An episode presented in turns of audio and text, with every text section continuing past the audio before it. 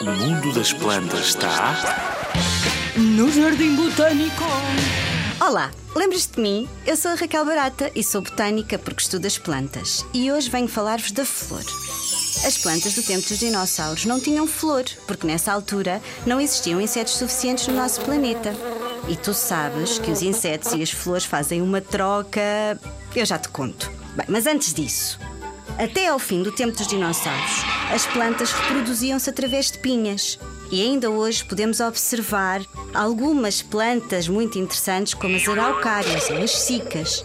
Nestas plantas, as pinhas masculinas produzem o pólen, que é transportado pelo vento, até às pinhas femininas que sustentam as sementes. Ora, com a explosão do número e diversidade de insetos, as plantas desenvolveram então a flor ao longo de milhares de anos. As primeiras flores eram grandes, porque os primeiros insetos também eram muito grandes. Um exemplo de um parente próximo das primeiras plantas com flor é a magnólia.